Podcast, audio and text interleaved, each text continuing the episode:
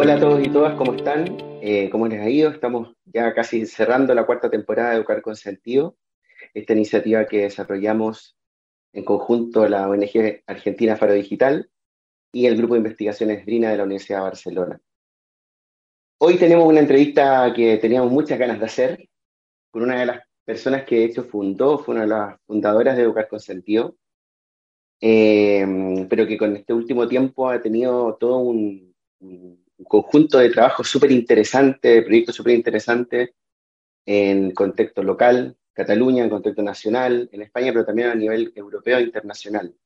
Eh, que han permitido que, profundice sus ideas y que también las conecte con, personas interesantes que están trabajando temas similares en otros contextos. No quiero entrar muy en detalle porque quiero que nuestra invitada profundice en sí en cada uno de estos, aspectos y, también decir que para mí es un placer entrevistar a una persona que es mi amiga y que la aprecio un montón y la admiro un montón.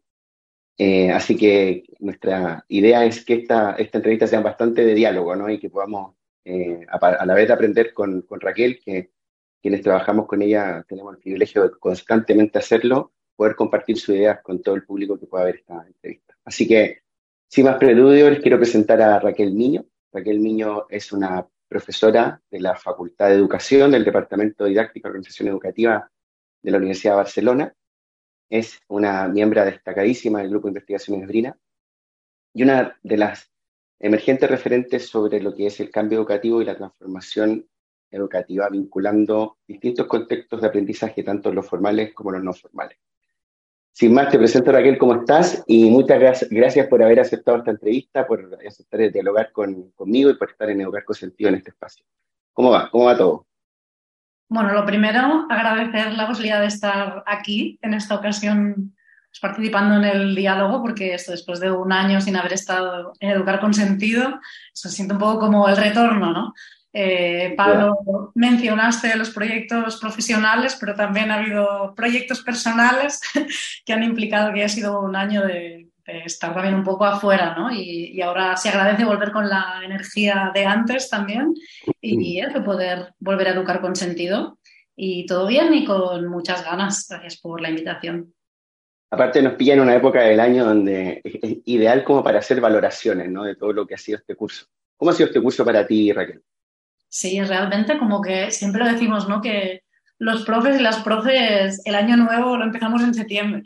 Entonces ahora en julio estamos como recapitulando un poco cómo fue todo y eso fue un año muy intenso a nivel personal y profesional y con la dificultad de conciliar vida y trabajo, la verdad, pero eso, emprendiendo varios proyectos súper estimulantes de investigación y de colaboración con las escuelas. Y bueno, desde aquí también empezar agradeciendo a a los centros educativos con los que hemos estado colaborando en Barcelona, pero ahora también ya en Chile, en Noruega y demás. Y creo que, bueno, con muchas expectativas también al curso que viene, en el que empezaremos a trabajar con, con estos centros más en profundidad y muchas ganas de, de que arranque todos estos proyectos. Vamos a ir profundizando por, por todos esos temas, pero primero creo que estaría bien que nos contara un poco de ti, es decir, eh, un, poco, un poco marco biográfico y de interés para situar a nuestro televidente, a la gente que ve y que nos, va a escuchar. Eh, ¿Quién es Raquel Miño? Yo la conozco y nuestro grupo la conoce, pero me gustaría que tú dijeras eh, qué haces, qué, cuáles son tus focos de interés, tu campo formativo, ¿no? ¿Qué, importancia tiene para ti la docencia? Bueno, en general, expláyate un poco en, en presentarte tú. Pues mira, justamente en las últimas semanas he estado pensando muchísimo en la pregunta ¿por qué me dedico a la educación?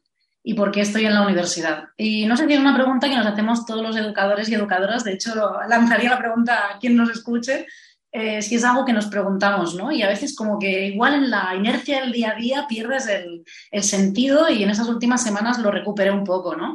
Y bueno, pensaba justamente, siempre una idea que me viene a la mente es la de cuando yo era muy pequeñita, mi madre diciéndome, es que desde los tres años que ya aprendías a hablar y ya eras súper crítica con, con, bueno, con el sistema educativo, ¿no? Que me decía, a los tres años se puede ser crítico.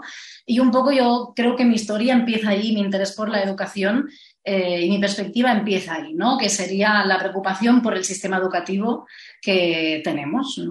Y el foco, ¿no? el primer foco de estudio en ese sentido y de acción sería la transformación educativa. Y me la planteo mucho y, y, el sentido que tiene para mí estar en la educación es justamente la escucha, ¿no? Escuchar qué pasa a los distintos actores educativos que configuramos este sistema, desde educadores, educadoras, profes, educación social, trabajo social, todos al final quienes nos estamos dedicando a la educación, pero también a las familias, a los creadores de políticas educativas y sobre todo al alumnado, porque como decía, ¿no? ya como alumna, yo ya quería hacer llegar siempre mis ideas y me dado cuenta que había un muro, ¿no? y es que escuchamos muy poco al alumnado. Entonces siempre, un poco soy como la defensora en los grupos, siempre es como, bueno, escucha a las jóvenes, ¿cómo hacemos, Raquel? Porque de alguna manera es, es como siempre mi apuesta, ¿no? Siempre que podemos escuchar es como vamos a las jóvenes, vamos a los niños y a las niñas, que son siempre los menos escuchados, ¿no? Un poco la línea de lo que nos decía Francisco Tonucci, ¿no? La necesidad de tener... Eh, ciudades al final donde se escuche mucho más a los niños y a las niñas. Y eso aprendiendo sobre todo qué funciona y qué no está funcionando ¿no? de este sistema educativo. Entonces, bueno, luego siempre he ido cada vez poniendo más el foco en la pedagogía crítica, ¿no? Desde Paulo Freire, McLaren, pero ahora sobre todo con, con autoras también como Bell Hooks, que la verdad es que no sé si conocen las oyentes y los oyentes a Bell Hooks, pero fue como un antes y un después en, en, mi vida al final y en mi carrera como, como profesora, ¿no? fin del día. Y desde ahí, desde la pedagogía crítica, plantear, pues lo primero, mm, cómo conseguir que la experiencia que viven nuestras alumnas en clase valga la pena, sea significativa, ¿no? En un punto que por suerte el, el, abandono escolar va disminuyendo, ¿no? Yo creo que tenemos que felicitarnos, pero que sigue habiendo mucho alumnado y sobre todo de perfiles más vulnerables que siguen abandonando la escuela o siguiendo en la escuela, pero sin encontrar un sentido, ¿no? Como dice también este programa, cómo conseguir que las jóvenes, las niñas, los estudiantes encuentren sentido de la clase, cómo conseguir también que el profesorado sepa cómo acompañar. Encuentro que estamos también en un, en un momento, lo he pensado últimamente, en que bueno, la salud mental está muy frágil. Hables con el profe y la profe que hables o las familias te dicen que, bueno, hay muchas problemáticas de salud mental que no sabemos cómo acompañar, porque a veces también nosotras nos encontramos situaciones en la vida y no sabemos ni cómo lidiar con ellas. Entonces, ¿cómo conseguir acompañar al alumnado si a nosotras nos faltan también herramientas, ¿no? De alguna manera, de, de trabajo emocional. Eh, un momento en que las redes sociales tienen tanta presencia en nuestras vidas y, bueno, tienen un potencial muy bueno, pero también muchos riesgos y, impactan al final en nuestra identidad para bien y para mal, ¿no? Y bueno, cómo estar acompañando un poco todos estos procesos como profesores y profesoras también me preocupa mucho y me hace estar acá. Y finalmente, ¿no? Y voy como de abajo arriba, ¿no? Eh, a nivel de política educativa y de formación, ¿no? Cómo poder armar unas políticas educativas y unas formaciones que respondan a todas estas necesidades. Y es... pregunta... perdón, sigue, sigue, sigue. No, no, ese sería como el primer foco, yo diría, ¿no? El de que tiene que ver con la, con la transformación educativa. Pero, di, di, di tú. No, no, porque es que lo iba a complementar porque también, eh, pero a lo mejor lo va a decir ahora, así que sigue. no. Dale. Sigue eh, segundo. Esto, no sé, justamente iba a hablar del proyecto que compartimos, no sé si vas por ahí. Eh, no, pero porque decía, por ejemplo, que hay unas cosas que siempre la gente que trabajamos contigo eh, o sea, tú describes trayectoria a nivel de interés de, manera súper clara, pero también hay, hay, dos, hay dos aspectos que son interesantes, considerando que tú eres una investigadora catalana, eh, investigadora situada en la Universidad de Barcelona, pero que no dejan de inquietarte, ¿no? que siempre están, bueno, no diría que son uno, dos o tres, en realidad es un enfoque que es el interseccional de ¿no? Tú estás siempre preocupada de lo que pasa en otros contextos, del fenómeno migratorio, de la perspectiva del género, o sea, cómo, cómo, cómo esta dimensión también ha, ha, calado en tu propia perspectiva investigativa, es interesante escucharte. Sí, bueno, un poco lo que decía, ¿no? Yo creo que fue, en primer lugar, trabajando contigo, de hecho, ¿no? O sea, estar eh, colaborando con, con, un profesor chileno, también con una perspectiva muy crítica, creo que nos ayudó y siempre recuerdo una conversación ya hace años como de, bueno, como, como mujer, ¿no? Académica y como hombre chileno, ¿no? Nos encontramos y hablamos sobre bueno, todos los ejes de desigualdad al final que, nos juegan a favor y nos juegan en contra. Y, lo que decía, eh, leer a autoras como Bell Hooks me, me, cambió mucho la experiencia, ¿no? porque al final te hace darte cuenta de que, mm, bueno, eres una privilegiada ¿no? en muchos sentidos y hay muchos ejes de desigualdad que nos están impactando y en mi caso leerla me ha ayudado a ver, bueno, como mujer que eh, desigual, a qué desigualdades, ¿no? De alguna manera estoy como sometida, ¿no? Y bueno, ahora no puedo dejar de verlo, ¿no? Y de alguna manera como que ves la vida desde ese eje, pero a la vez también puedes ver los ejes de desigualdad en los que tú sales ganando, ¿no? De alguna manera, y el hecho de vivir en Cataluña, ser catalana, ¿no? Conocer bien el contexto hace que esté en condiciones como mucho mejores para afrontar los retos de mi vida, ¿no? Y me doy cuenta que al final en la universidad, por ejemplo, y, entre el profesorado hay muchas personas que, bueno, somos, de una clase socioeconómica media, eh, la mayoría mm, somos de este contexto geográfico, ¿no? Entonces también, bueno, no se te pone un poco en tensión, ¿no? Y hace que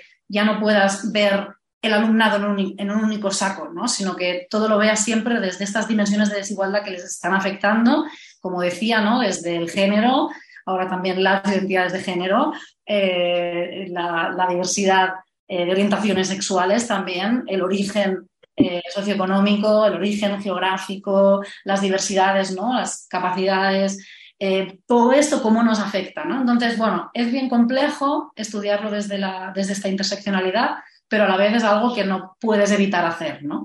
Y me parece que en estos momentos justamente históricos en los que bueno, tenemos encima de la mesa un conservadorismo y un neoliberalismo muy extremo, ¿no? que se están, eh, bueno, el, peligro justo en esta semana de, que entre el, el poder político, eh, bueno, uno tiene que, que, pensarlo desde ahí, ¿no? También, entonces, como que ya la transformación educativa y la educación no puedo dejar de pensarla desde esos ejes de desigualdad y desde esos temas que nos preocupan y nos impactan en nuestras vidas que de alguna manera hay que desmantelar y hay que sacar a la luz, ¿no? Y no podemos decir pin parental y esto no se trabaja en la escuela, sino que hay que ver cómo lo trabajamos precisamente.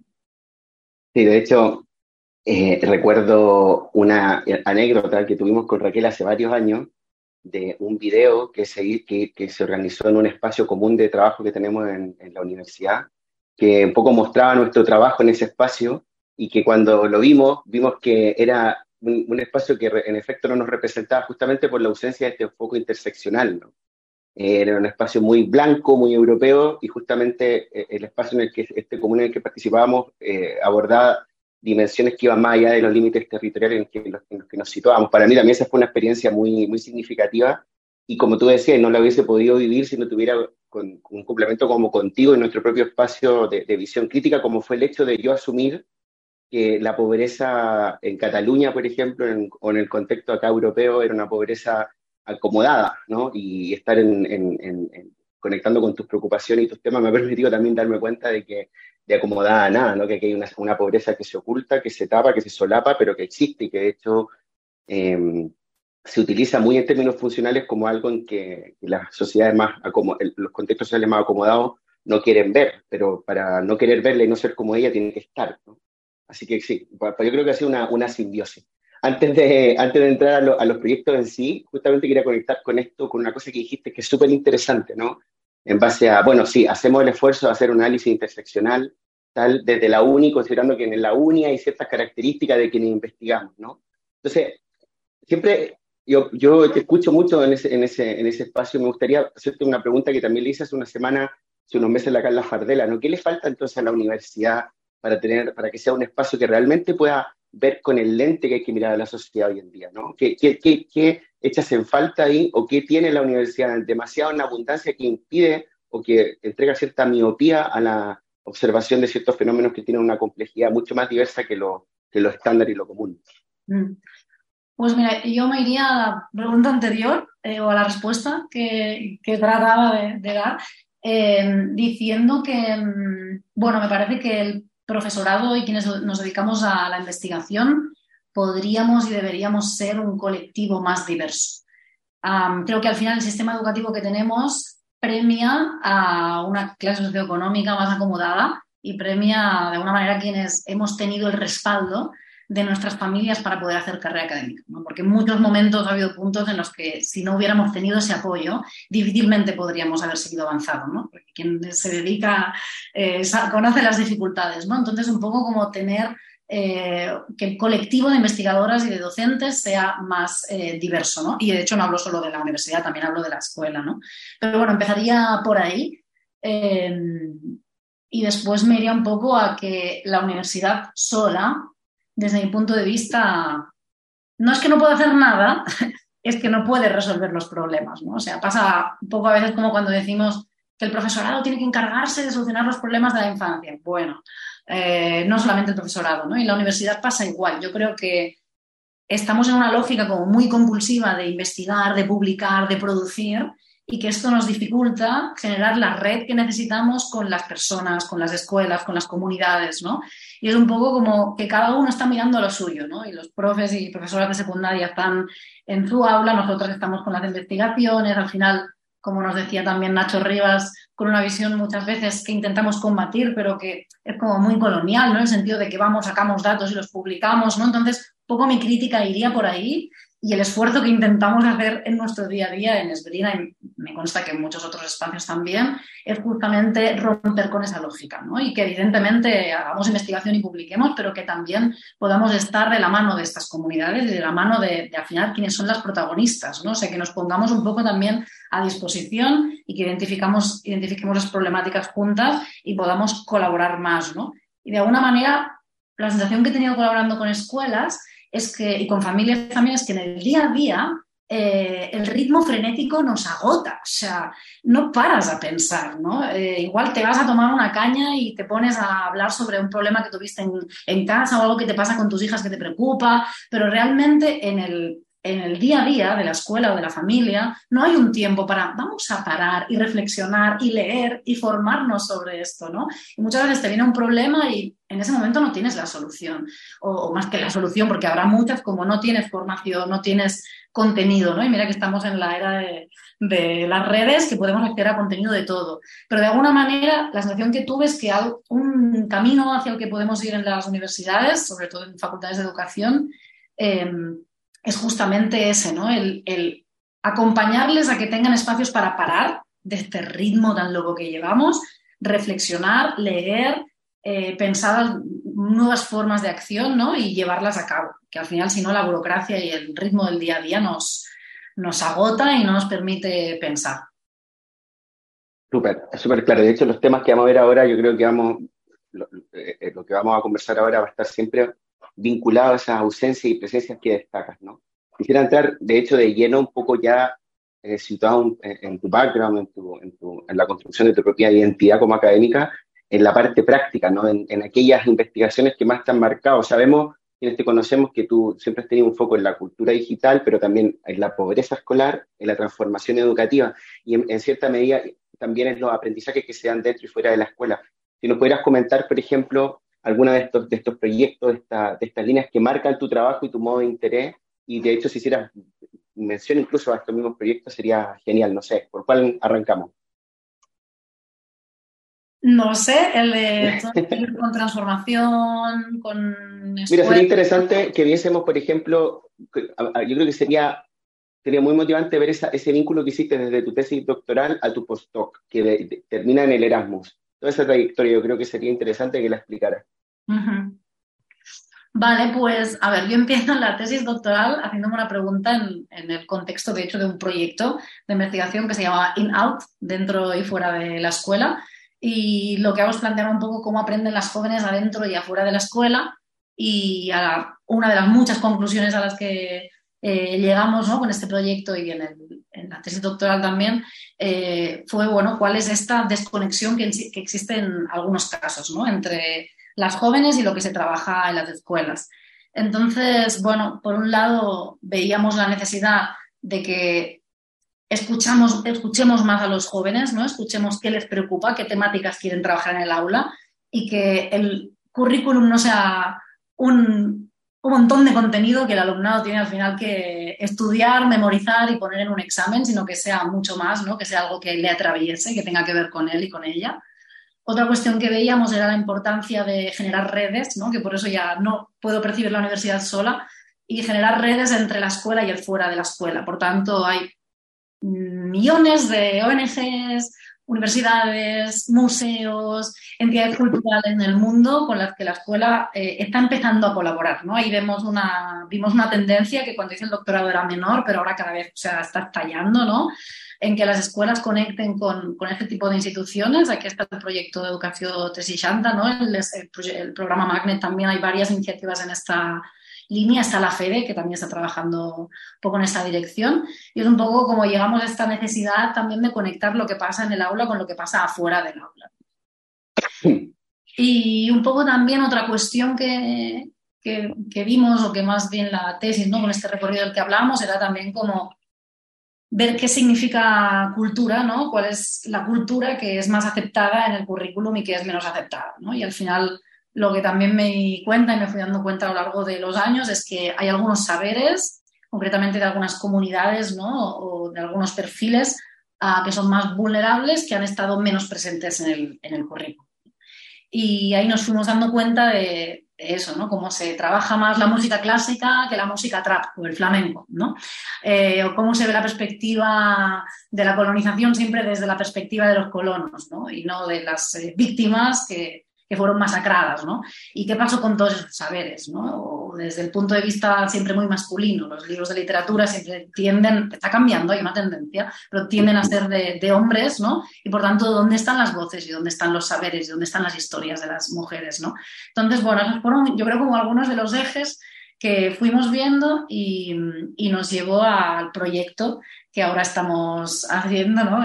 Tan esperado poder tener un, un poco de financiación para esto, que es un proyecto que se llama SCU for Change, que sería como uh, Schools, Universities and Communities for Change.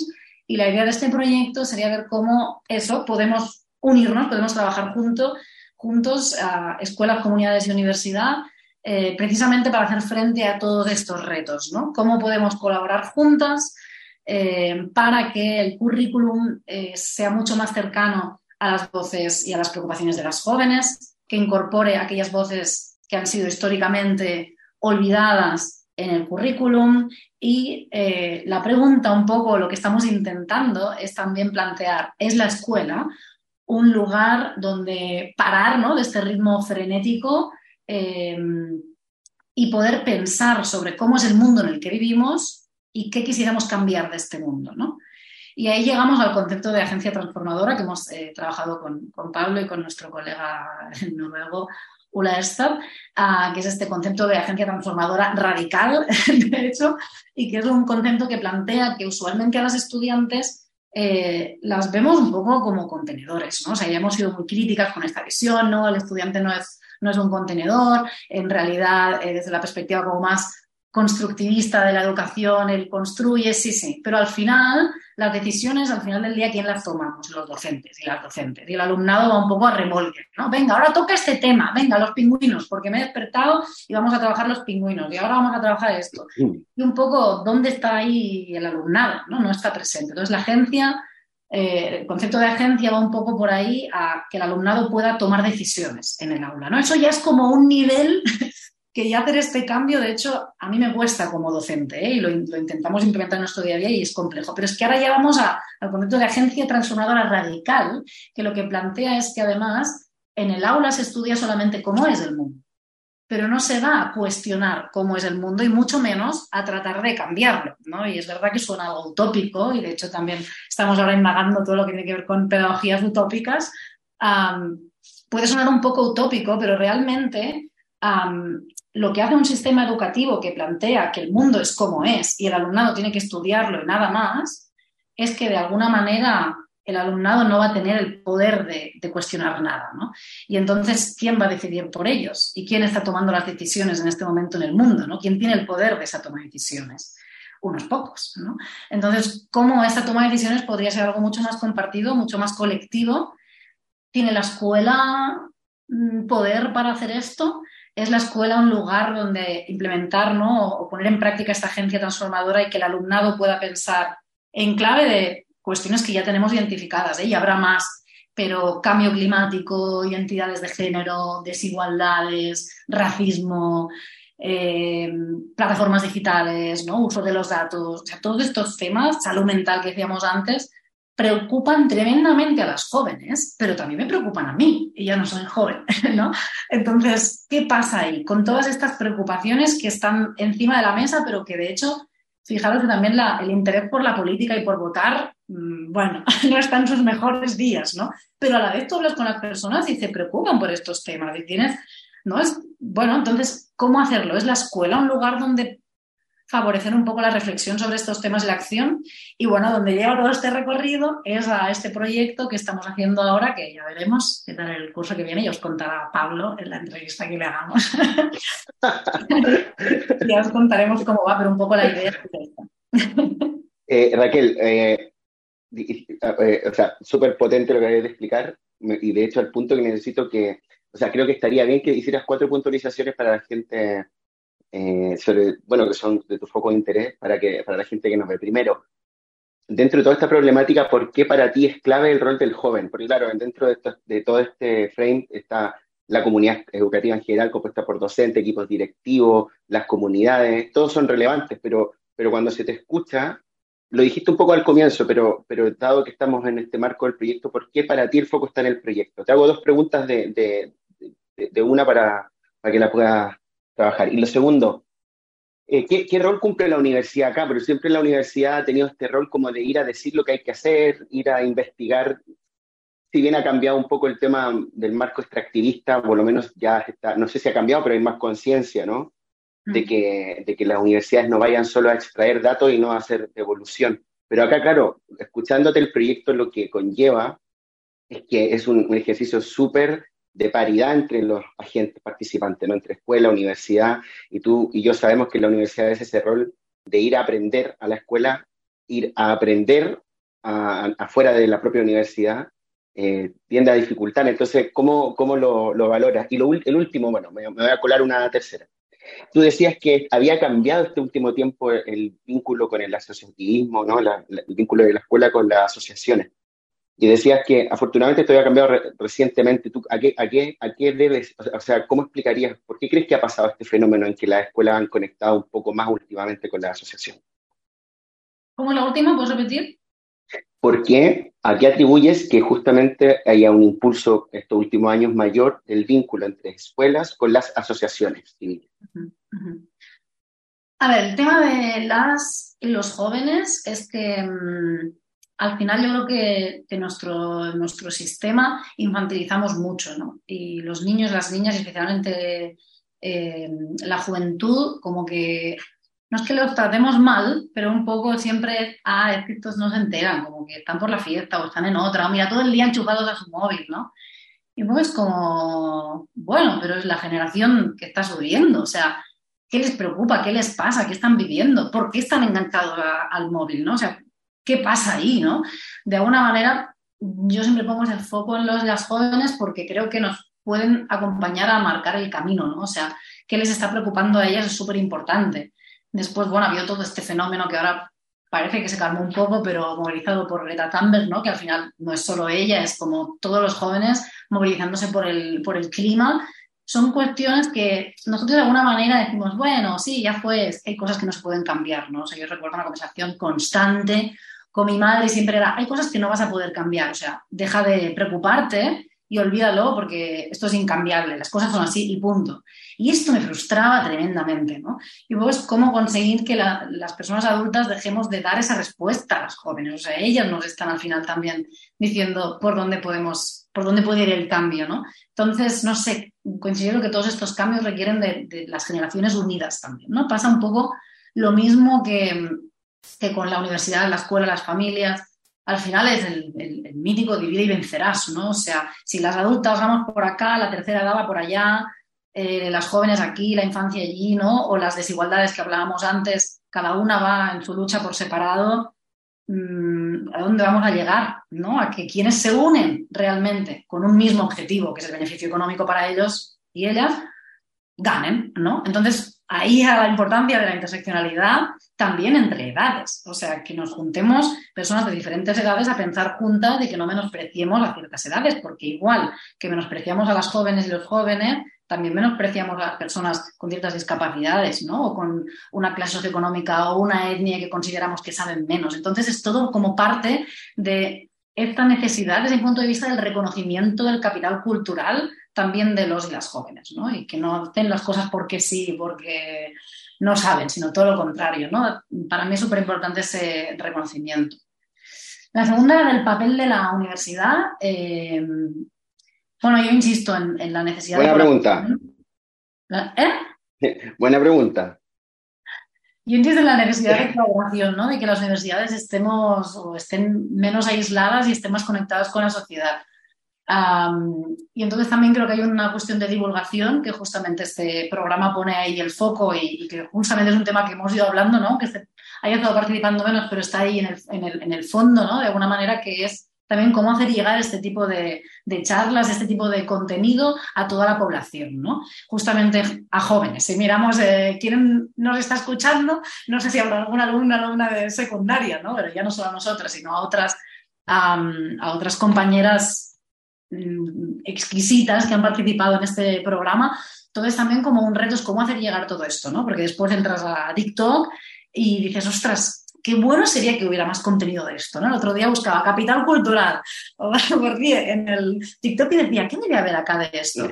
Y claro, si hay algunas instancias, ¿eh? hay alguna, algunos contenidos, pero yo creo que desde la universidad podríamos contribuir más a esto. Ahora también os cuento la experiencia personal que estamos viviendo ahora, ¿no? justamente en el, en el contexto de un proyecto que es que estamos intentando también generar estas viñetas de estos pequeños vídeos y al final la gran cantidad de trabajo que implica hacer una investigación rigurosa con su informe, con sus tablas, con sus...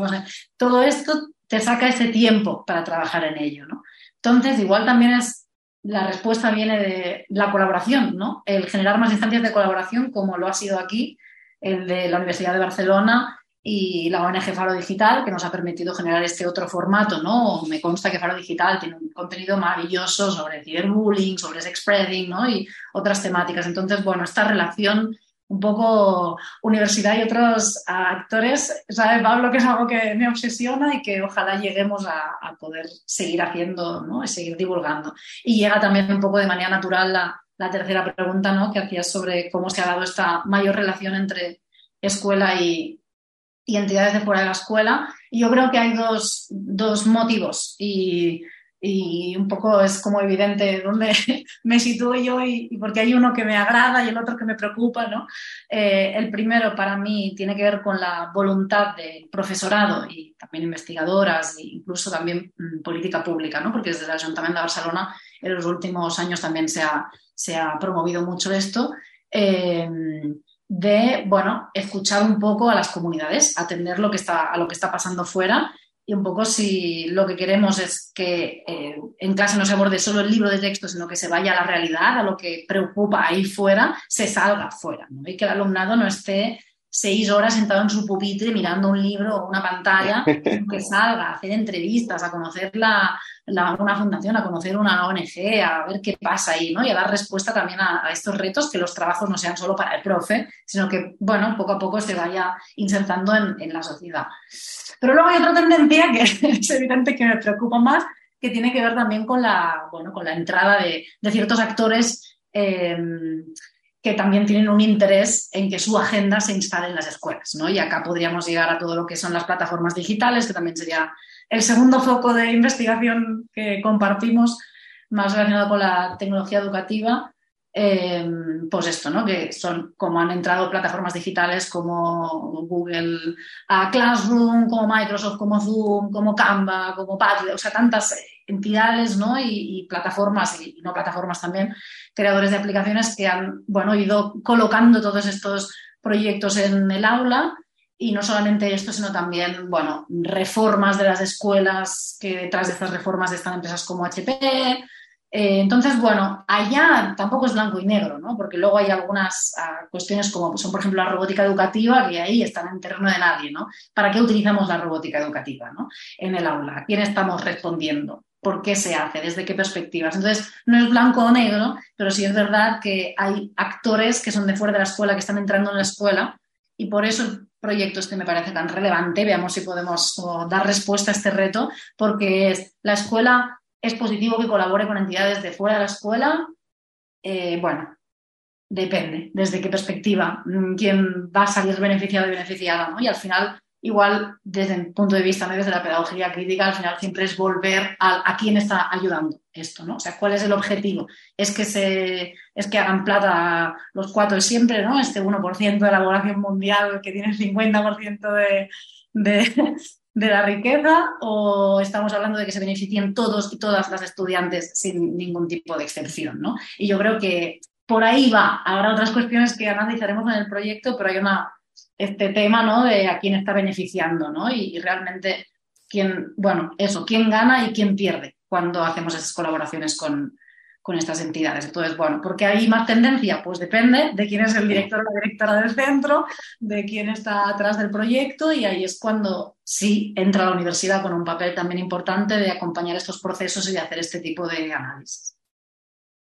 Bueno, un proyecto que mm, empezó este año, le quedan varios años aún, y de hecho, dos años más por lo menos. Y has, dijiste algo en un comienzo que, es clave, que era esta noción de agencia, agencia transformadora radical, ¿no? Esta, otorgar o, favorecer que los jóvenes puedan tomar sus decisiones y que puedan tomar decisiones a conciencia y que esa conciencia también sea transformadora para hacer que la vida que, para hacer que ellos sean protagonistas del futuro que quieren vivir. Y una de las cosas eh, interesantes de este proyecto, que ya pondremos en la descripción de la entrevista el link, por si lo quieren ver, una cosa interesante de este proyecto es que hay varios países, ¿no? Y esta es una pregunta que yo y tú nos hemos hecho muchas veces, y yo te la he hecho a ti, porque, porque bueno, estás muy sensibilizada con estos temas y aparte siempre tienes una respuesta interesante y que me gustaría que la compartieras con los demás. Eh, la podemos mm, conversando conjuntamente, pero, pero desde luego tú la has abordado la necesidad, por ejemplo, de ver si la agencia transformadora desde la escuela se puede favorecer en distintos contextos sociales con modelos de desarrollo diferentes. ¿no? Porque claro, está Noruega, ¿no? donde, donde sabemos que las condiciones educativas para la población en formación tienden a ser relativamente aceptables, de aceptables a óptimas, ¿no? Luego está Austria, que tiene una complejidad de, de, un tema que tú recién manejabas, que era el tema de la complejidad ideológica, ¿no? La tensión entre aquellas, aquellas posturas ideológicas más progresistas con aquellas reaccionarias de un pasado que no queremos que vuelva. Cataluña, España, que tienen toda una complejidad de ida y vuelta, que está muy vinculado a Latinoamérica, a Iberoamérica, ¿no? Por razones lingüísticas y culturales. Pero luego está Chile, un modelo que hasta hace muy pocos años era como el marco neoliberal por excelencia, ¿no? Como dice nuestro amigo Xavier Bonal, que para él Chile estaba en el eje izquierdo y Corea del Norte en el eje derecho, o sea, bueno, en realidad los ejes opuestos, ¿no? Chile en el eje derecho extremo del neoliberalismo y Corea del Norte de estatismo. Eh, ¿Tú crees que la agencia transformadora se puede dar en este contexto y por qué la necesidad de invitar a, en distintos contextos y por qué la necesidad de invitar a Chile, por ejemplo, en un marco que como que se sale no solamente territorialmente del, marco europeo, sino que con un modelo de desarrollo diferente? ¿Cuál es el, el valor de esto? Mm. ¿Por qué te inquietaba esto también? Parece que estamos llegando a un punto que hay como cierto acuerdo en que cuando se genera una mesa para hablar sobre género, no pueden hablar solo hombres, ¿no? Entonces, ya como que ya nos parece algo que, bueno, nos sorprenderíamos, ¿no? De excepciones. Pero parece que hay como cierto acuerdo ¿no? El otro día justamente compartíamos una mesa redonda sobre inteligencia artificial y solo había hombres otra vez y es como, por favor, o sea, ya está bien, ¿no? Eh, parece que estamos como, como ya hemos llegado ahí, una mayoría llegó ahí, pero después nos ponemos a preparar un proyecto sobre, en el que queremos, pues eso, cuestionar un poco las dinámicas de poder globales, ¿no? en las que queremos eh, cuestionar pues, cómo se produce la colonización y cómo eh, al final la, historia siempre está marcada por la perspectiva del norte global, ¿no? por una perspectiva occidental, por la perspectiva de quién ha tenido el poder, ¿no? y solo lo hacemos países europeos. Entonces, no tiene ningún sentido. Es al final también como eh, el profe de sociología hablando sobre eh, capital cultural y desigualdad económica y es de clase media alta, ¿no? O sea, ¿dónde está la voz de las personas mm, y los colectivos que han sido impactados, mm, que han sido chafados, que han sido vulnerados mm, por parte de, de quienes han tenido el poder, ¿no? Y justamente por ese motivo, y es algo que, de hecho aprendí contigo, ¿no? Es importante que esté, que, la presencia del sur global esté ahí, ¿no? Mm, entonces, como que cada vez iremos llegando más aquí, pero claro, al final es eh, políticas de migración y todo de blancos haciéndolas. Pues, pues no sé, mm, ¿cómo vas a tener ahí esa perspectiva? ¿no? Recientemente trabajábamos en una escuela donde había un, un educador social que era gitano y todas las alumnas era como, menos mal que está este referente, porque es que si no, la gente no, nos entiende en este cole, ¿no? Entonces, el poder tener estas personas de alguna manera que, que nos ayuden a comprender el fenómeno desde una perspectiva crítica que contemple todas las visiones es lo importante, porque si no, solo lo estamos viendo desde un punto de vista. ¿no? Entonces, esto de la agencia transformadora radical, si realmente seguimos poniendo en una perspectiva del norte global eh, y de una clase económica específica, desde mi punto de vista no va a conseguir nada, porque si lo que queremos es cuestionar las desigualdades, justamente tiene que estar presente también personas de, de los colectivos que han sido más vulnerados, ¿no? Entonces, desde ese punto de vista, que otra vez, ¿no? O sea, volvemos a lo mismo, es cómo colaborar también entre países eh, que han tenido una historia y si miramos atrás ha sido vergonzoso lo que ha pasado, ¿no? Y todo esto a mí me fascina, como yo pasé por todo toda la escolarización y hasta los veintipico años que me fui a Dinamarca y a Canadá no me hablaron de esto, ¿no? O sea, era una pequeña página del libro de texto, sí, los esclavos, ah, bueno, pues los y estaba totalmente desencarnado, deshumanizado, ¿no? Y al final, bueno, ¿cómo podemos ¿no? promover esa agencia radical, pero también desde la escucha de, del otro, ¿no? Del otro que está ahí, que, hemos, que ha estado silenciado durante, bueno, la historia de nuestra humanidad o de la sociedad uh, de hoy, ¿no? Entonces, bueno, por ahí es que me parece relevante. Ya veremos. cómo... No, que veremos cómo lo conseguimos, porque también un reto es tan como pueden escucharse, ¿no? Estos estudiantes y estos profesores de distintos países. No va a ser fácil, pero bueno, es un reto importante. Hace unos años hablábamos tú y yo con Ramón Grofoy y justamente él nos decía, conectando con la literatura de otros eh, referentes, investigadores e investigadoras que han trabajado en el tema, eh, como la misma Rita Segato y otros más, eh, que, que cómo, cómo, se había construido la historia basada en, en, los éxitos de los ganadores y todo el, el background que tenían eh, quienes perdían, ¿no? Se había ido eliminando, ¿no? En los propios libros de texto y de historia, ¿no? Es un poco tu discurso, o sea, tu, posicionamiento eh, reivindica mucho ese saber, ¿no? es como súper bonito que, que, desde la universidad nos planteemos ir en, búsqueda también de, de, esos otros relatos, de esas otras escuchas, de esas otras trayectorias. Eh, muy interesante, sobre todo haciéndolo desde la Universidad de Barcelona, así que genial. Yo tengo una pregunta eh, para cerrar un poco este ítem de este proyecto, que seguramente todos la tenemos yo sé que te voy a, eh, no sé, te voy a complicar, pero, pero es una pregunta interesante porque aún no hemos terminado la investigación, entonces a priori con lo que tú sabes, ¿cómo entonces hacemos a día de hoy en las escuelas, pensando en escuelas de instituto, educación primaria y secundaria, educación obligatoria, ¿cómo hacemos para conectar el currículum escolar con los intereses de los jóvenes, las jóvenes y sus comunidades. ¿Qué, se te ocurre? Así, yo sé que esto, como investigadores investigadores, tendemos a, decir, esperemos que estamos en la investigación, pero si te lo pregunto a ti ahora, con lo que has hecho, ¿nos pudieras dar algunos tips, algunas ideas? ¿Cómo hacer? Ya entendimos que la importancia está porque lo, no solamente por la decepción escolar, sino también por el sentido de la escuela que para muchos, y del sentido de la experiencia educativa que para muchas jóvenes se está perdiendo, se está tensando, quizás incluso para el colectivo de profesorado. E, entonces, pensar en conectar el currículum con intereses de jóvenes es tremenda, es brillante, es súper potente, pero ¿cómo? ¿Cómo lo hacemos? ¿Qué, ideas tienes como a priori? Mm.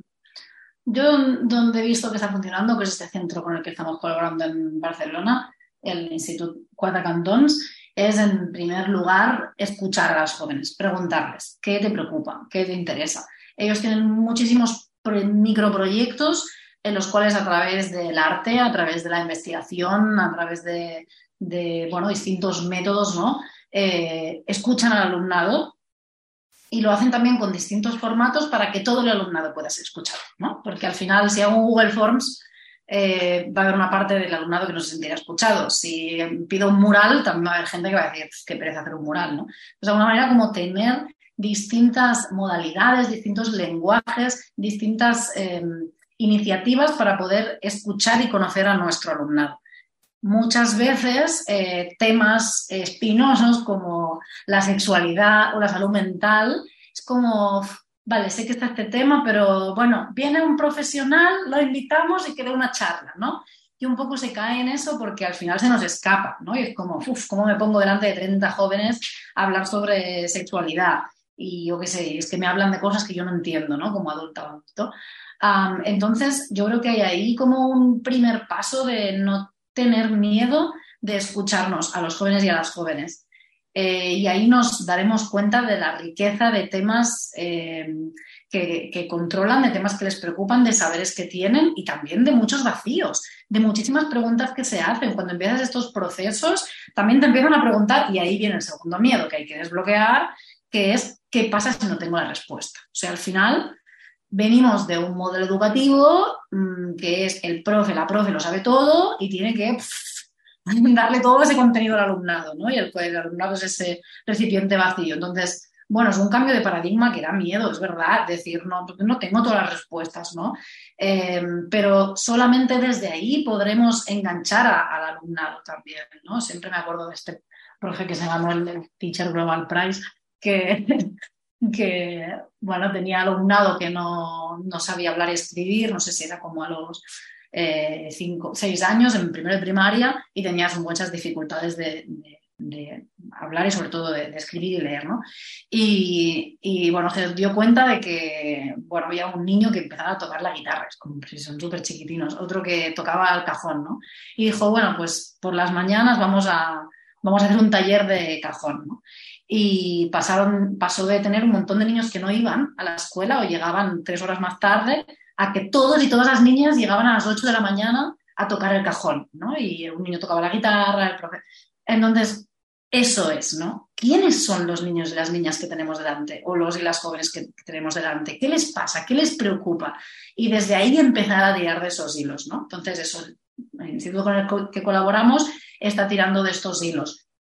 ¿Cuál es una de las problemáticas que se genera? Que después el día a día del aula no te permite, venga, ahora vamos aquí a explayarnos, a hablar sobre no sé qué, y que tienes un currículum marcado. ¿no? Entonces, para mí la tensión en este momento está justamente en cómo tener instancias de este tipo eh, vamos a ponernos a tocar el cajón o vamos a montar un, huerto urbano o vamos a hacer entrevistas a la calle con un contenido también, ¿no? Y con unos saberes que es necesario que tengamos, ¿no?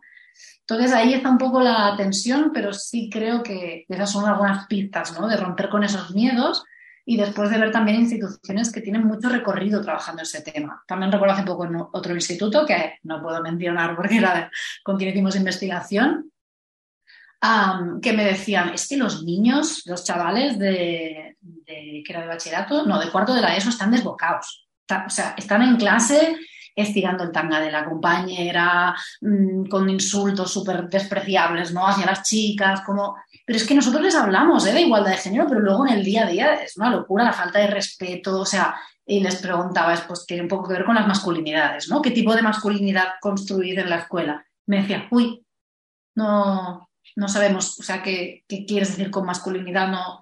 Y era como, claro, o sea, ¿cómo puede, hay, o sea, yo no seré experta de este tema justamente, ¿eh? pero hay muchas instituciones que, que llevan mucho recorrido pensando en cuál es la masculinidad preponderante, ¿no? ¿Qué significa ser hombre en nuestra sociedad y lo están cuestionando? Entonces, igual invitar a este tipo de, de, instituciones a venir al aula a reflexionar con los chicos y las chicas sobre qué es la masculinidad, qué es la feminidad, puede ser una instancia, porque no tiene por qué saberlo todo el profe o la profe, ¿no? Entonces, tener, por eso estoy como, ya es obsesivo el nivel, ¿no? Pero colaboración, o sea, colaborar mucho más y ver con qué entidades colaboramos, porque luego eso, te Cuatro Cantón se trae un rapero al aula a enseñarles a rapear y graban sus canciones y entras en YouTube, rap Cuatro Cantón y te sale y es una maravilla y hacen raps contra el racismo, o sea, no sé, a mí me emociona escuchar esto, ¿no? me hace mucho sentido. Entonces, bueno, por ahí es que se puede ir tirando del hilo, luego tener en cuenta que no a todos y todas las jóvenes les va a interesar lo mismo, porque entonces, vale, a los jóvenes les interesa esto, pues venga, va, un curso de esto. No, es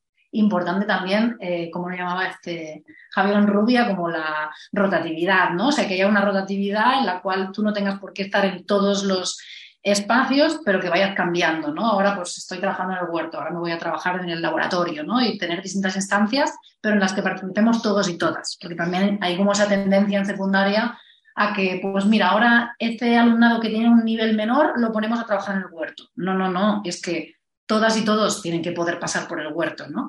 Y también, bueno, es eso, hay ciertas tensiones, no es tan fácil eh, y no lo puedo responder rápido y me estoy alargando demasiado, pero bueno, esperemos que con el proyecto lo podamos poner un poco con orden y, más claro.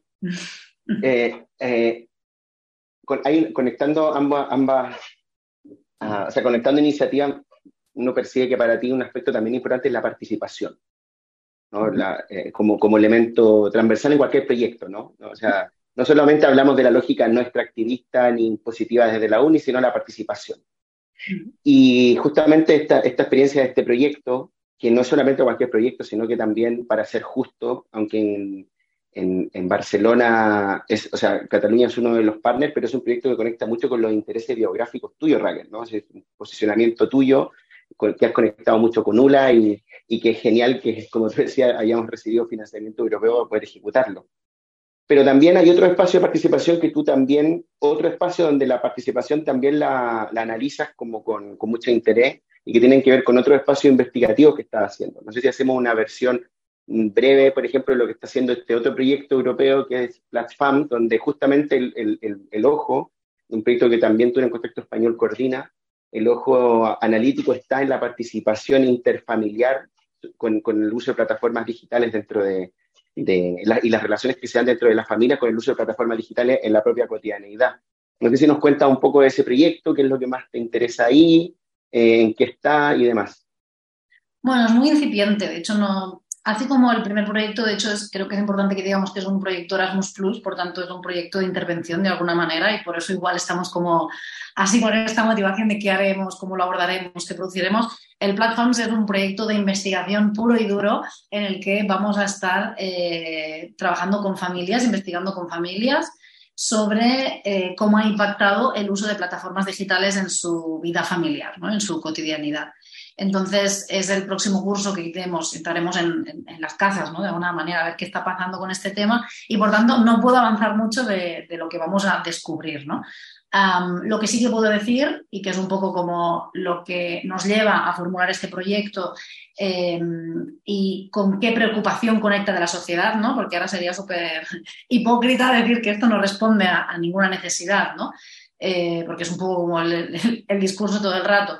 La necesidad es cuando tú hablas con familias, te dicen este tipo de frases, ¿no? Es que, eh, pues eso, está mi hijo, mi hija todo el día con la pantalla.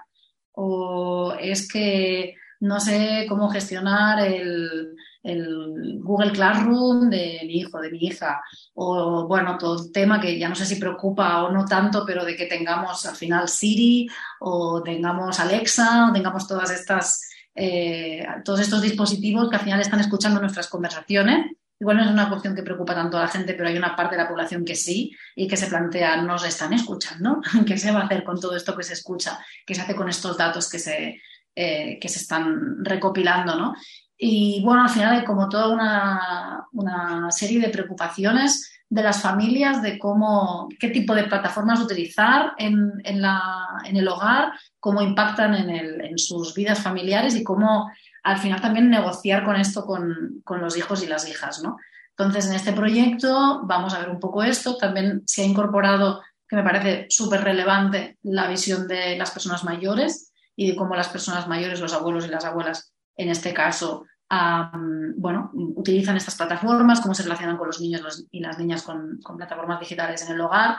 Entonces, bueno, también me parece súper relevante porque lo hemos hablado poco, porque nos hemos fijado más en las jóvenes, pero cuidado porque al final la tercera edad también, en, casos también de mucha vulnerabilidad, están súper solos y, están súper poco acompañados, ¿no? Cuando a mí me fascina que todos y todas llegaremos a, esa edad en algún, punto y no nos fijamos en esto. Pero al final, bueno, es un proyecto que mira un poco esto, mira la intergeneracionalidad y mira el uso de plataformas en el sí de las familias. Y responde un poco, espero, ¿no? que una de las cuestiones a las que podamos responder es también a, bueno, ¿qué hago con mis hijos y mis hijas? ¿Cómo las acompaño en esta nueva era? Porque ya es una nueva era, que es la era de la plataformización, ¿no? Donde todos, no todos y todas, pero muchos y muchas, eso, tenemos Alexa, tenemos la tele inteligente, tenemos el móvil, tenemos, al final, cuántos dispositivos tenemos en nuestra casa qué hacemos con ellos y cómo impactan nuestras vidas, ¿no? Y un poco Platforms, es como se llama el proyecto, va un poco en esta línea y conecta de algún modo con USMOB, que es un proyecto que ya hemos finalizado, ahí sí podríamos señalar algo más, pero creo que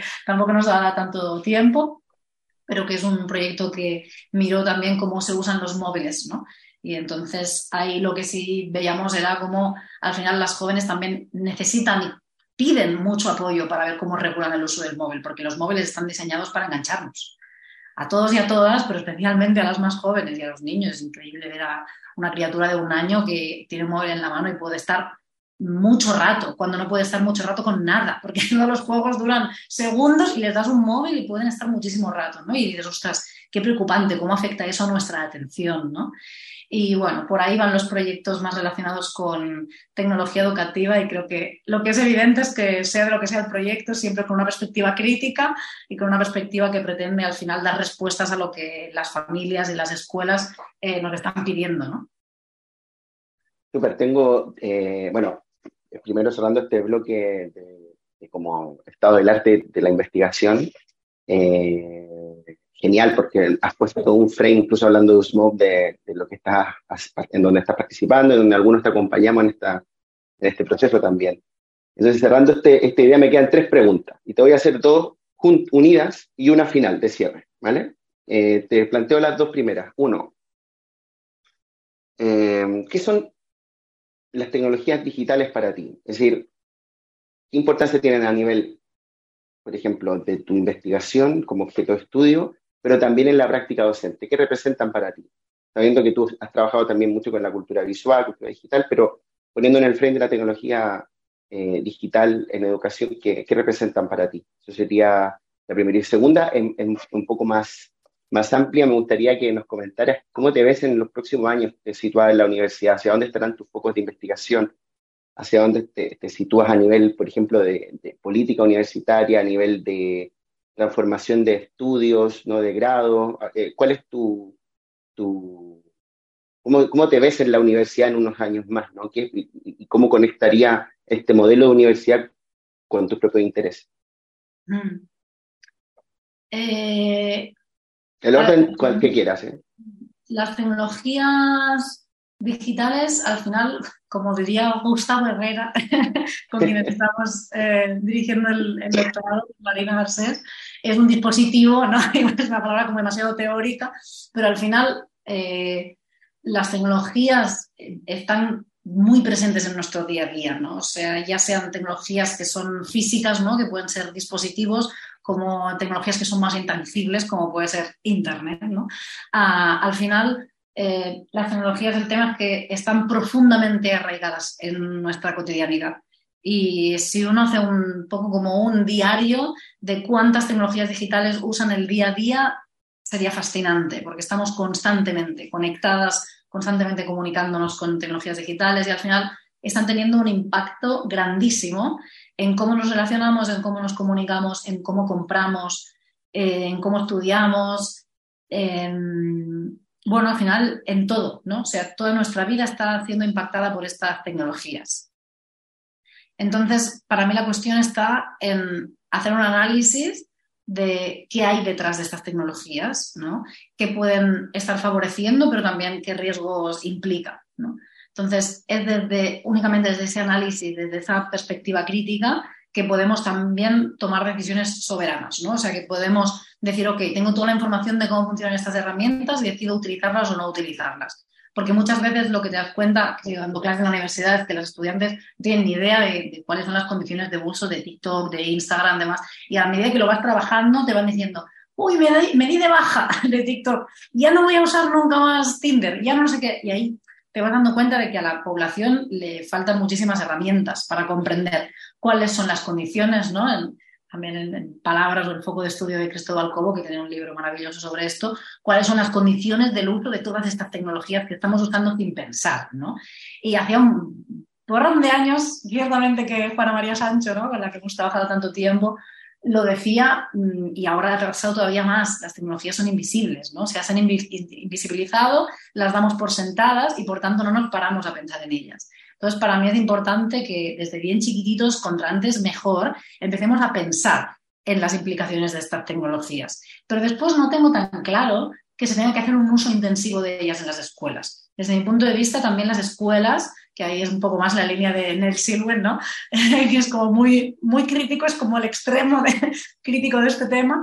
Ah, igual también en la escuela necesitamos parar porque, a ver, o sea, con el proyecto este que mencionábamos, me sorprendía que les decíamos a los jóvenes, oye, este, ¿nos dejan utilizar el móvil en el aula? No. ¿Y no os molesta? ¿No os quejáis? No, no queremos usarlo. Agradecemos que no nos lo dejen usar. Y yo flipaba, decía, no me lo puedo creer, porque un poco el prejuicio, ¿no? Antes de hacer investigación sería que quieren usarlo todo el día, ¿no? Pues no, realmente quieren un espacio libre de móvil, porque se dan cuenta de que constantemente les está llamando, ¿no? Entonces, ¿saben las jóvenes que pueden desactivar las notificaciones?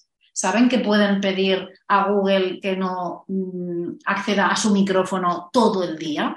¿Saben qué pasa si no desactivan su ubicación en el Google Maps? Bueno, en el móvil en general, pero para Google Maps. Bueno, son todo de cuestiones, ¿no? ¿Qué pasa con sus datos? ¿Qué se está haciendo con ello? Entonces, bueno, claro, si nos damos cuenta de que en la universidad ya estudiantes que han, han, hecho toda su trayectoria escolar, han ido a la universidad y están estudiando tecnología educativa en pedagogía, ahí es recién cuando se dan cuenta qué pasa con el resto de población que no va a existir ese tipo de cursos. ¿no? Entonces, desde ese punto de vista, habría como que hacer esta alfabetización, esa formación mucho antes y en muchos más contextos. Y mi proyección, no pregunta. Bueno, en este momento es verdad que eh, hubo un cambio de ley educativa que impactó también la, ley educativa universitaria, en la LOSU, eh, que lo que estamos tratando de hacer es rehacer los grados universitarios y, por tanto, intentar tener, bueno, poder aportar al final mi granito de arena a rehacer el grado de pedagogía concretamente, pero los grados de la Facultad de Educación, un poco para que respondan más a las, a las demandas eh, sociales, a generar también un, estudiantado que sea también crítico a la vez de responder a las demandas. y un poco también intentamos ir en esta línea que hemos estado comentando aquí de conectarse más con las, con las organizaciones. ¿no? Mm, y bueno, un poco por ahí. No tengo proyectado mucho más, la verdad, porque solo con dar respuesta a estos proyectos y tratar de seguir divulgando y trabajando con centros y familias y demás, creo que ya tengo una agenda llena para los próximos años y que en un futuro ya llegarán otros proyectos también con una madurez y, una experiencia mayor. Bueno, supongo también que esto conecta mucho con tu primera respuesta de tener una universidad con más diversidad, ¿no? No tan heterosexual, no tan blanca. creo que pensar en una universidad como tú te la imaginas para todos y todas es súper ilusionante. Ojalá que eso también se dé. Yo quiero terminar con una pregunta que siempre hacemos, eh, que es, no sé si nos puedes recomendar dos cosas. Una, una literatura, bueno, nos puedes recomendar literatura, algún documental, algo que, que estés viendo ahora que puede ser interesante. Y la otra pregunta es, algún texto tuyo que creas quieras compartir y que crees que merece la pena que, revisemos, ¿no? Y que, y que la gente que te, que, te está viendo te, lo pueda leer para conocer más tu idea, para saber en qué investigación estás y demás. La, pregunta la podría responder yo, pero creo que la respondas tú, evidentemente. Sobre todo la segunda. Bueno, eh, la primera volvería a Bell Hooks, o sea, ha sido muy transformador para mí leerla y además el tema es que es leíble para todas las edades y para todos cualquier eh, nivel académico, digamos. O sea, yo creo que Bell Hooks puede leerla un estudiante de secundaria tranquilamente. Igual primaria nos pasamos un poco, pero igual habría fragmentos eh, que también. después, un poco más contemporánea, este libro de pedagogías queer, cómo cuirizar la escuela o cómo cuirizar la educación. de Mercedes Sánchez también me gustó mucho, de hecho son como dos, dos contenidos que estoy usando ahora mucho en clase. Y, de Bell todo sobre el amor, acaso no soy yo una mujer, enseñando a transgredir, sobre todo para, para profesores y profesoras enseñando a transgredir, es una maravilla de libro, no tiene pérdida, pero bueno, como para el público en general, eh, también todo sobre el amor es un libro que te rompe todos los esquemas sobre, sobre lo que es el, amor, el cuidado y demás.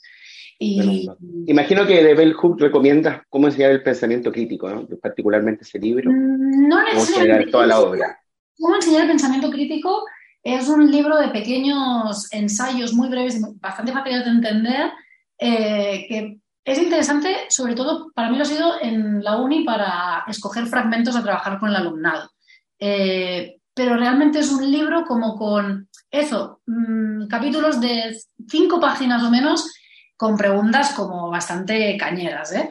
Pero, que, pero que sirve un poco, para mí tiene esta función, como de vamos a coger un texto breve para trabajar y es muy potente, tuvo mucho potencial en clase. Eh, pero así como libro, yo creo que los tres, y creo que hay más, ¿eh? pero los tres así que diría, eh, Teaching to Transgress, ¿no? Enseñar a, enseñar a transgredir, ¿Acaso no soy una mujer? Ain't I a Woman? Y todo sobre el amor serían como los tres así. que me cambiaron la vida. Y me cuesta mucho referenciarme. Dilo tú, no sé nunca. No sé, no me gusta recomendarle. Yo creo que, yo creo que hay, hay dos trabajos de Raquel que son espectaculares. Creo que uno es un artículo, que, un capítulo que tuvimos la, la suerte, o sea, la posibilidad de ir con Neil Selwyn, eh, que son eh, algunas preguntas más que respuestas sobre las tecnologías educativas en la, época, en la, en la era pospandémica. Las pondremos aquí también en el link, que está abierto. Eh, también recomiendo un, un, artículo que lideró Raquel, que, publicamos con Stat y yo en Comunicar, justamente donde desarrollamos estos conceptos eh, que estamos abordando hoy día. Creo que son significativos eh, para entender el proyecto, pero también para entender el pensamiento de Raquel de cara a lo, a lo que ella se imagina como, como transformación educativa en la escuela y el vínculo que tiene que tener la universidad en ese proceso. Creo que es súper aclarador. Y no sé si hay alguna, otra obra más, yo he leído casi todo lo que he escrito, pero... pero Ahora me, estaba, me estaba acordando porque, claro, me venía la idea, textos académicos, era como, ¿cómo vamos a recomendar esto? Eh, me venía a la cabeza este que hicimos para el, para el Prado, para... Mm. Eh, sí, sí, sí. Re, eh, darnos un respiro. Darnos un respiro. Sí, mm. de Carlos Magro. Sí. Y, y, después ahí fue como yo creo que el, el primer capítulo donde empezamos a trabajar contigo todo este tema de qué se puede hacer desde la escuela para trazar puentes con las comunidades, para hacer proyectos un poco en esta línea de lo que hemos ido hablando ahora, ¿no? Entonces, de una manera no muy académica, como de una manera más cercana a profes, alumnado y demás, abordamos un poco este tipo de proyectos y poníamos ejemplos muy concretos de eh, institutos, en este caso eran de Cataluña, eh, en los que se estaba trabajando, por ejemplo, para poner placas solares encima del colegio, ¿no? Y cómo la comunidad, eh, pues habían estudiado, ¿no? Cómo poner estas placas, entonces aprovechar como esta iniciativa para hacer también, para hacer también partícipe al alumnado de, esta decisión y de este cambio. Entonces, bueno, ahí hay pues como algunos ejemplos de cosas que hacen en las escuelas que creo que podría ser Mm, interesante también. Construir escuela con la comunidad, alianzas educativas para la emancipación, el compromiso y la acción. Y hay otro texto que, que, os recomiendo a la gente también que lean en el Diario de la Educación, que es una, una, un periódico abierto a la comunidad, ¿no? un, un espacio más divulgativo que escribió Raquel, que se llama Ha llegado el momento de unir esfuerzos hacia una educación con sentido, que también está buenísimo. Así que eso, yo creo que con eso damos como un buen frame de, de, lo que es tu pensamiento. Raquel, ¿qué te puedo decir? Muchas gracias por, por, este espacio de diálogo de casi una hora, dos minutos, pero yo creo que merece la pena escucharte, eh, conocerte y, realmente eh, terminar admirando el trabajo que estás haciendo, estás poniendo el foco. Eh, gracias por hacerte el espacio y, y, gracias por compartir tu idea. No, gracias a ti por favorecerlo, por estar aquí y bueno, igual decir que si alguien llegó a este minuto, realmente lo escuchó y está tan interesado en estos temas, que sería una maravilla también tener feedback, ¿no? O sea, saber de vosotros, de vosotras, si estáis haciendo proyectos en esta línea, ¿no? Ahí veremos si realmente se llega a, la hora y un minuto. Me encantaría también saber el por qué estos temas interesan y, y al final qué se está haciendo en otros centros educativos, en otras universidades, sería una maravilla también. Esperemos que sea. Bueno, un abrazo. Estés bien. Chao. Y chao a todos y a todas en este capítulo de Educar con Sentido. Hasta la próxima.